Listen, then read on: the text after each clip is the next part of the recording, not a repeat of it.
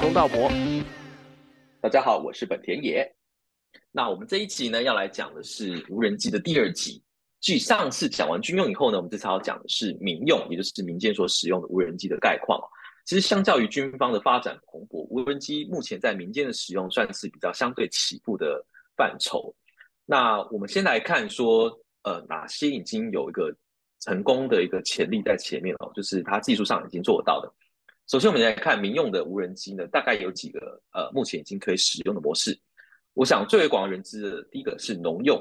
就是在农业的用途。那农业用途可以在哪里呢？可以第一个是可以在农药撒农药，第二个呢是可以去做这个农作物鉴检，比如说去监测农作物的生长情况啊，或是有没有遭受到虫害啊等等。那之前的台湾其实已经有出现了一个呃一个一个新的新兴的职业哦。就是呃去帮忙这个呃大量的田地去做耕撒，然后这样的一个在飞行无人机的操作手的部分算是一个新兴职业，当然目前还是一个刚开始起步的状态。它主要着眼点就是因为台湾气候炎热关系，不太可能呃农民是不太可能全天候穿着防护衣，然后在这个田园里面这种喷洒农药，而且是这样子对农民的健康也是一个也会是一个隐呃就是一个威胁嘛。所以呢，在农用部分呢，在喷洒农药部分就出现了无人机这样的一个需求，然后会有一个专业的操作手呢去喷洒农药这样子。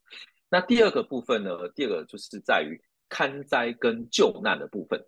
什么意思呢？就是我们都知道说，可能台湾会发生，呃，因为台湾山很多嘛，如果常常会发生这个山难啊，或是等等的情况之下的时候，其实无人机可以进行到一个很好的一个受难者的搜救的一个一个协助。那它的搜救的部分，因为现在大家实行在山难搜救部分，传统上面这种搜山式的方法太没有效率了。如果说对于受难者而言，他还要度过这个，我们都知道只有黄金七十二小时嘛。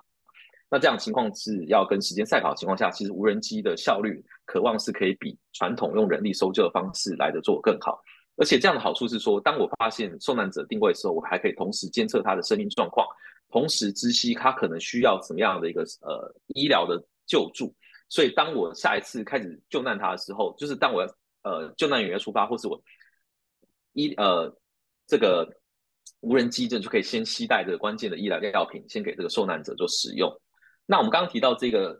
运送医疗物资部分，其实也可以运用在很多的部分，比如说像是离岛这些呃离岛或是极度深山的地方，它如果缺乏紧急医疗的话，它可以进行一个协助。比如说，如果说今天小金门之于大金门。啊，小金门算是离岛中离岛嘛。如果当中有一个糖尿病患者，他急需胰岛素的时候呢，其实可以，他不用再花这个呃漫长的这个船途，或者是因为最近金门大桥开了，但是他一样是要冲到大金门去。那如果无人机是可以马上运送这个药物到这个小金门这样子，那可以去帮他去做一个紧急医疗救护。所以这也是目前无人机已经可以成功被使用在民间的领域的。呃，范畴之一。那第三个呢，就是在测量跟三 D 建模的部分。我们都知道，就是说现在大家一提到这个呃地图的话，大家可能使用最多是 Google Map。但是 Google Map 呢，它本身是建筑在一个二 D 的思维上面。什么意思呢？就是我可以看到一个二 D 思维的平面道路啊，这些等等。地形当然是有，但是地形的误差比较大，因为它建筑，比如说它现在可以建筑到这个。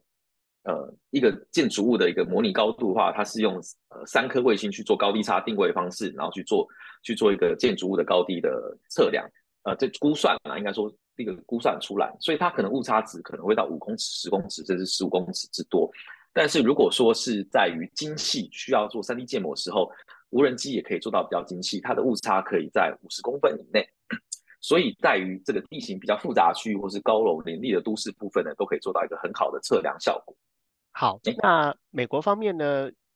有很多人他购买了大大小小的无人机，所以呢，如何把投资在无人机上面的金额让它转为收入？目前美国很多实际的例子，因为美国的呃大致上用的方面有很多，第一个是，比方说在。土木工程，我们在大型土木开发案的时候，有一个很重要的是要去测量、测量、测绘。那他要去量，我要从原本的树林、森林全部铲平，铲平之后挖，挖完之后埋管线，然后呢要。填土，然后呢要挖，所以说要估究竟要多，究竟这个工地有多大啊？三呃三维的长宽高三个等等。那传统以前呢，就是派一个呃测绘的工程人员去现场概算估算，然后呢估量大概用多少量？那当然，凡是预估就会有误差啊。那所以这时候他们现在用。无人机的好处就是它可以透过空拍，然后人工智能，然后比较精准的测量长宽高，而且呢，图片就可以存档，存档之后呢，将来就可以摆在合约书里面。所以在第一阶段预估的时候，绘测绘呃画图画的比较准确。第二个就是估料就估的比较正确。那接下来真正开始在施工的期间。包含监工、包含验收、包含大楼啊，呃，无人机就可以减少。第一个是它可以减少人力的成本，第二个是在呃施工的期间呢，无人机可以有大量的照片以及影片的保存，全部保存起来。所以到时候我们在集合工程的时候，完全能够依照我们的合约条款啊，利用保全的证据来确保呃减少纷争、减少误判。好，那。大楼盖完了，工厂盖完了之后呢，呃，会有各种风化嘛，物理风化跟化学风化。所以无人机在美国应用方面呢，也有的呃，无人机是代替呃，比方说比较高的地方或是死角的地方，可以用比较安全、比较省成本、比较有效率的方法，用无人机去进行监测，看哪些地方大楼需要保养、需要修复。啊，然后同时可以保存证据，修复前、修复过程跟修复之后，啊，这是属于不动的部分。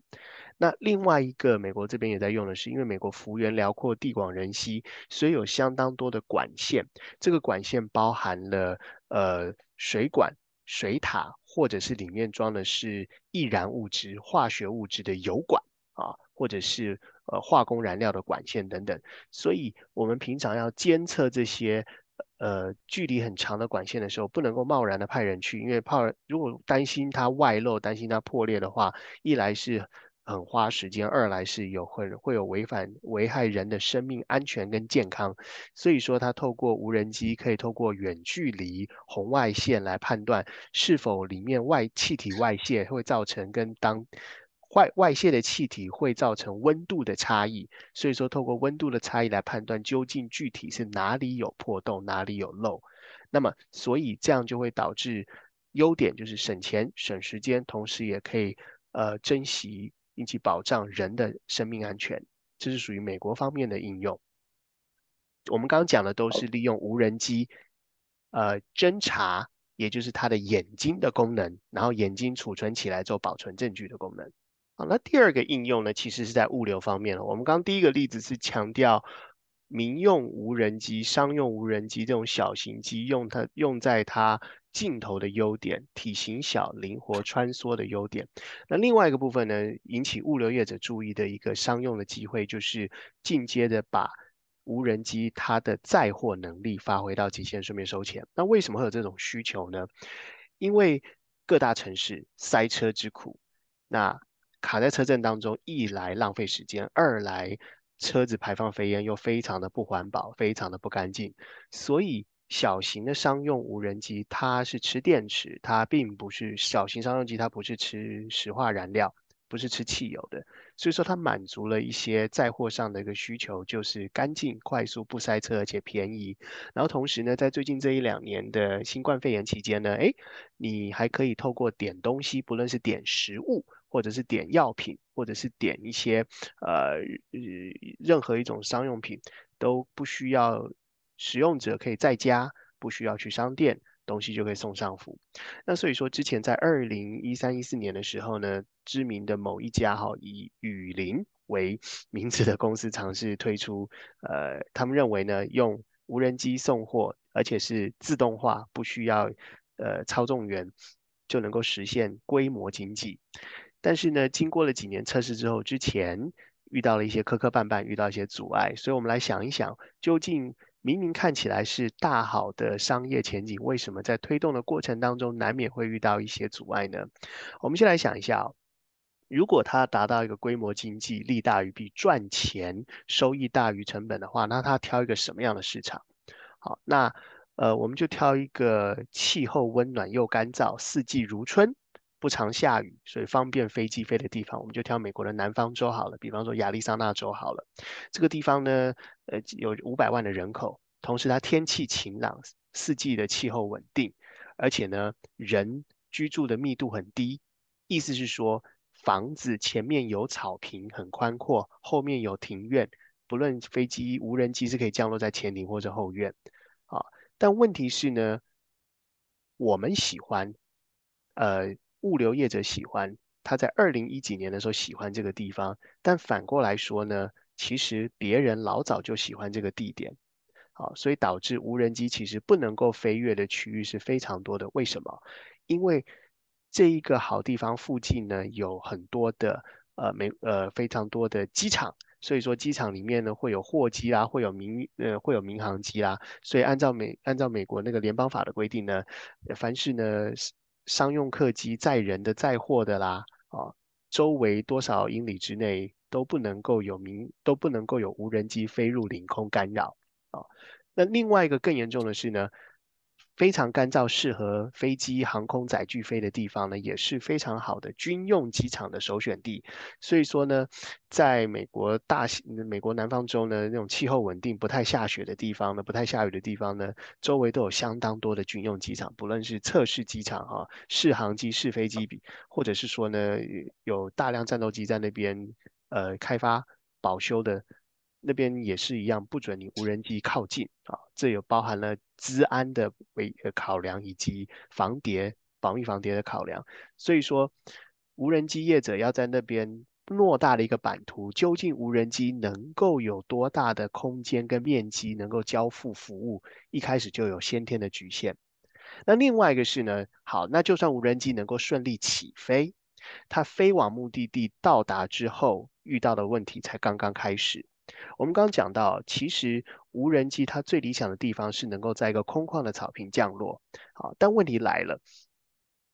用人人的肉眼判断什么是草坪，什么是石头，什么是游泳池，什么是树丛，人的肉眼一看就懂。可是你要让自己操纵的无人机，好，在大规模、大数量的大数量的交付。物流的情况之下，能够自己判断，不需要人亦步亦趋的判断，这个不是那么容易的事情。肉眼容易分辨的东西，不等于 AI 能够轻松的分辨。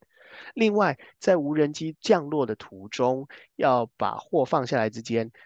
美国人很多人喜欢宠物啊。那如果说一个好，呃，如果说狗狗发现无人机靠近了，宠物发现无人机靠近了，猫。发现无人机靠近了，冲出来再靠近无人机。那请问无人机要如何安全的闪避避开宠物呢？好，那所以说无人机还得判断移动中的物体究竟是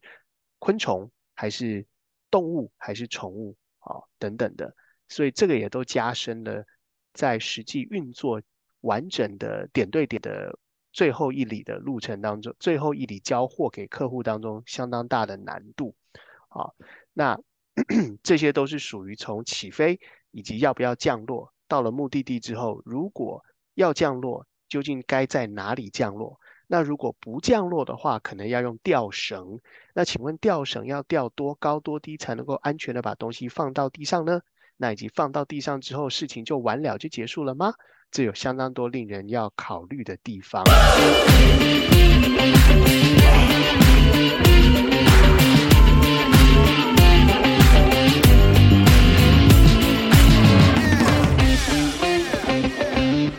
接下来，除了无人机能够顺利的抵达目的地，然后能够分辨游泳池不能够送货，呃，草坪可以送货，但是如果降降落的过程当中发现宠物，千万要避开，不要撞到它之外，还有一个东西啊，就是物品顺利的交付之后，还得小心，第一个，货必须平安的交到。屋主手中，所以最理想的地方是什么？就是四下无人，人烟稀少，不会有小偷偷走物品。另外一个是什么？假如呢，呃，美国的，假如买方呢很兴奋的不断追踪，哎，我的货到哪里了？就发现无人机即将抵达，兴奋的从家里冲出来，想不到跟无人机对撞，那这样子万一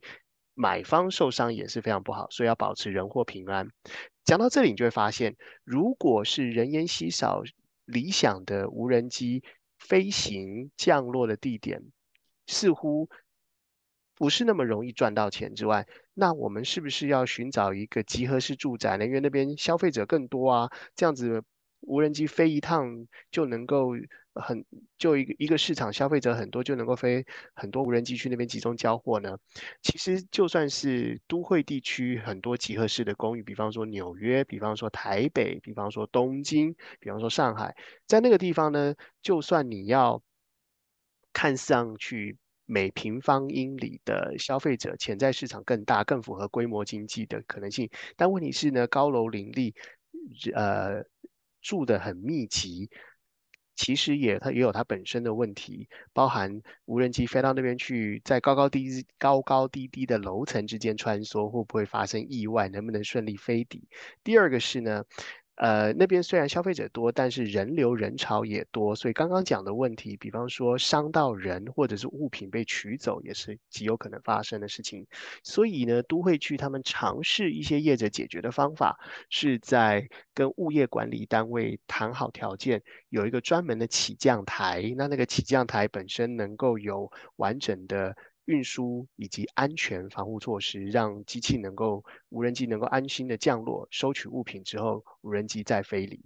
好，那还有一个东西是你发现它在的无人机它在的物品，我们刚刚讲到哈，如果它有时效性的话，多半是什么？要么就是药品，要么就是呢呃食品，比方说肚子饿了懒得出门，所以呢在吃的很方便、吃的很发达的地方呢，如果消费者一出门，走路两分钟就能买到美食，那显然就没有需要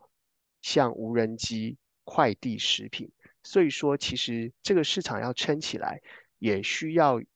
确保消费者没有办法在短距离的步行就能够买到美食。所以这总零零总总起来，就会发现这个物流市场从发挥无人机的眼睛。到能够发挥无人机的双手交付物品，其实存在着种种营运营上的困难，以及规模经济上的挑战。好，讲到这里，我们休息一下，接下来我们后面再会跟再跟大家讲说，这个产业究竟有什么样的机会跟什么样的风险。好，其实刚刚公道博，你刚刚讲了非常多关于这个民用无人机的。呃，不管说是使用案例，或者是他这个遇到的一些社会问题，或者是一些现状的上上面的一些考量，那其实我们来思考，就是说从无人机这件事情来看哦，在民用方面，因为它起步的相对于军用是相对晚哦，那能不能支撑它发展下去？我觉得我们想最多最重要的部分还是来自于说它能不能够发展出一定的经济规模。现在看起来还不清楚说。呃，有没有一个大量的需求可以支持呃无人机的发展，并不是说无人机技术不到，而是说现在有很多无人机想要解决问题，其实它有一个已经有一个可能是更经济，不见得是这么好，但是是更经济有效率的替呃，不见得是有效率啦，也不见得是更好，但是可能是更有经济考量的一个替代方案在那里。那比如说这个依然嘛，我们农用依然还是有这个农民可以进去撒农药啊，那或者是说。呃，勘测的部分其实有人觉得说，可能 Google Map 它可能就是一个呃基础使用，已经对他来讲已经是足够的。所以现在能不能看到一个更好的一个呃更非无人机不可的一个一个需求，目前还不知道。但是我们也在思考这件事情哦，就是说无人机还是有一个长期而言的有利因素。什么有利因素呢？就是其实我们都知道，全球还是面临到一个少子化跟老龄化的这样的一个一个挑战嘛。战后婴儿潮已经逐渐的老化，已经进入到老龄了。那这也导致一件事情，就是在呃部分的国家，其实尤其像日本啊，或者是台湾啊，或者是一些呃先进国家、发达国家等等的，他们面临到了这个缺工的情况。那新进年轻人呢，也不想要去执行一些可能更枯燥无聊，然后可能是呃低薪，然后没有成就感的工作。所以，比如说像是这个巡逻啦，啊，或者是说这个这个仓储上面的搬运货物啊等等，呃，可能未来面临到的这个缺工情况，只会比现在来来讲是更为严重。其实这对无人机来讲，因为它就是一个取代人力的一个方案嘛，所以对无人机来讲，应该会是一个长期有呃有帮助的一个趋势。只是说它这样的一个趋势呢，我们还是要回归到说，在这过程当中，其他科技发展情况。是不是呃能够也有这个很好的涉入选出现，而不是说最只有无人机能够提供这样的解决方案。所以我觉得这是一个动态的过程啊，我们并不知道说接下来民用无人机它能不能发展出一个新的产业链，比如说像这个当年台积电一样发展是一个庞大的产业链。其实现在并不知道，以民用机而言，民用的用途而言来讲，并不是那么的清楚。军用应该是没有问题，因为军用是一个特殊需求，它会持续发展下去。那民用部分呢，我们就等着看喽，看接下来到底这个情况会是怎么样。对，所以各种因素包含政策是否支持、天候条件、运送路径的地理条件，还有它最后交付的物品是什么样的物品。以及消费者负担的金钱，还有这个省时间，能否真的达到不仅做得到，而且有利可图？那今天我们分享了相当多的一些心得跟观察，同时我们也是持着呃谦卑的态度。那所以各位听众，如果你有你的想法，不论是同意我们的看法，或者是要补充我们的看法，或者不同意的我们的看法，都欢迎你呃留言、点赞，然后订阅。